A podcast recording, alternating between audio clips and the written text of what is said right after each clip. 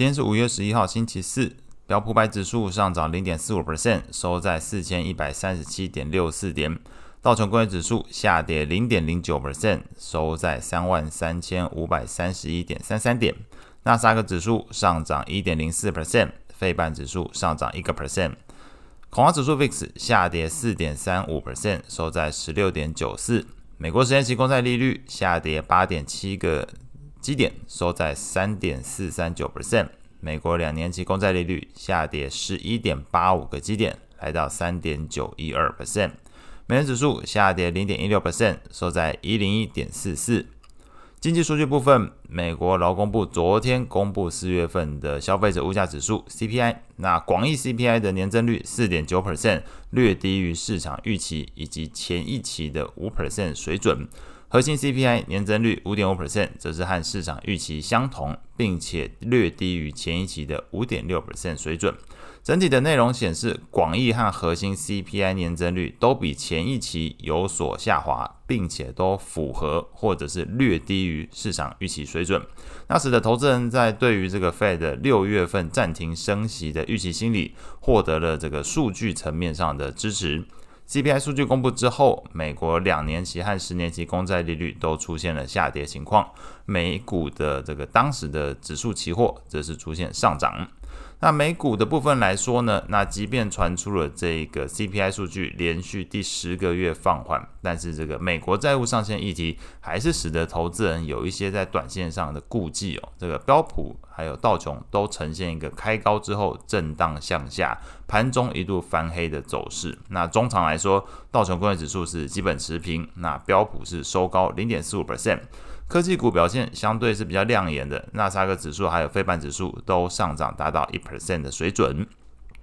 在类股表现上来看，标普十大类股里面只有四个下跌，分别是能源、金融、工业还有必需消费。涨幅前三名的则是科技、房地产还有公用事业。那在尖牙股的部分来说，这个 Google 上涨四点一 percent。亚马逊上涨三点三五 percent，微软上涨一点七三 percent，苹果上涨一点零四 percent，这四个都上涨超过一个 percent 幅度。那 Netflix 紧追在后，涨幅零点九九 percent。那表现比较弱的金牙股，则是在这个特斯拉下跌零点三六 percent，Meta 脸书下跌零点一二 percent。那这个上涨主要有一点消息面嘛，那有调查到的资料会是在这个 Google 跟亚马逊的部分。Google 的话，昨天在这个 I/O 大会上介绍了新版的 Google 搜寻引擎，那名字叫做搜索生成体验，那加入了更多的 AI 元素，那消息是支持昨天股价上涨。无独有偶的，这个亚马逊也同样传出在 Alexa 这个数位助理服务上面加入了类似 ChatGPT 的这个自动生成式 AI，让这个结合了 Alexa 数位服务的这个 Echo 系列智慧喇叭，能够像人类一样的这个聊天互动。大概是在昨天，那你会发现到整个在聊来聊去的都是跟这个 AI 有关的部分哦。那在昨天上涨达到一个 percent 的这个费半指数成分里面。成分股来说呢，涨幅超过两 percent 的主要成分股包含了像是 Microchip 维星，那超维是 AMD，艾斯摩尔上涨二点一九 percent，那科林研发还有这个科磊涨幅都超过两 percent 之上。那主要下跌的会是落在这个美光下跌一点五四 percent，Intel 下跌零点四三 percent，还有昨天公布四月份营收的这个台积电，那 ADR 的部分来看呢，是下跌零点一九 percent。你听完之后，你会发现到，综合昨天这个费半指数成分股涨跌表现，还有昨天这个尖牙股的一些消息面哦，都是跟 AI 有关嘛。那似乎显示，目前投资人在看待生成式 AI 题材的时候，对半导体领域的关注点，主要其实会落在刚刚前面讲那种设备商的上游部分哦，而不全然只是关注在 IC 设计商，还有半导体那个制造的层面上面。那背后可能透露出数这个市场。目前确实愿意相信多数的厂商讲的所谓的下半年半导体会有所起色，但是在现阶段，呃，投资人在这个布局上似乎比较倾向于往上游进行布局，而不是中下游的部分哦。那当然这部分供大家做一个昨天市场表现上的一个参考。债券市场部分。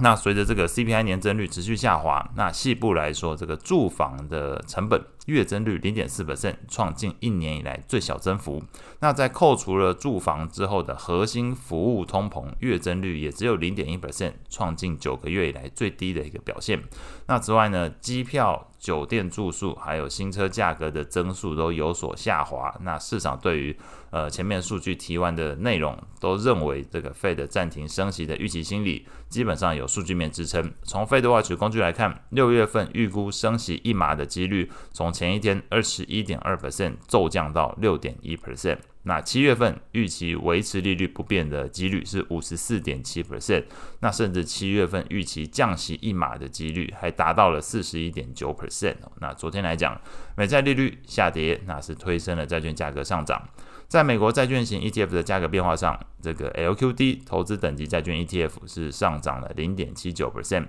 非投资等级债券 ETF HYG 则是上涨零点六一 percent。外汇市场部分，那伴随着这个美债利率下跌，美元指数盘中一度下跌零点三八 percent，来到一零一点二一五。那消息面上是有传出，这个欧洲央行行长拉加德在受访的时候表示，仍然在持续对抗通膨的工作，需要采取进一步的行动，并且提到这个通膨前景存在上行风险，尤其 ECB 目前关注这个薪资上涨的压力。那这个相对来说是比较这个鹰派的发言之后呢，呃，搭配昨天美呃美元走弱，那这个欧元在盘中上涨，哎，中场上涨了零点二一 percent，收在这个一点零九七九附近。那今天市场焦点基本上会放在这个今晚会举行利率会议的这个英国央行部分，那预计会是呃连续第十二次升息，那幅度可能是一码，把这个基准利率推高到四点五 percent 的一个水准。那昨天来看，英镑盘中一度上涨零点四八 percent，来到一点二六八一，创近一年以来新高的一个水准哦。那当然收盘的话，这个表现相对是有些回落，所以昨天昨天来说大方向是基本持平，只是盘中的时候已经。有一度跳涨的一个情形。那后续关注的重要经济数据，那礼拜四就是看这个中国的四月份 CPI 跟 PPI 的年增率，我看看在这个层面上能不能看出他们国内是不是这个有些报章杂志在讲的是这个中国大陆有通缩的一个情况。那我们开始观察，诶，是不是有这个情形？到底经济动能行不行？能不能把这个呃全球经济或者至少把这欧洲经济顶住哦？那还有就是英国央行的利率会议，那今天也会公布，还有美国四月份的 PPI。那一般来讲，这个 PPI 是这个 CPI 的一个先行哦，所以也是稍微观察一下。好，那以上是今天所有内容，我们下次见。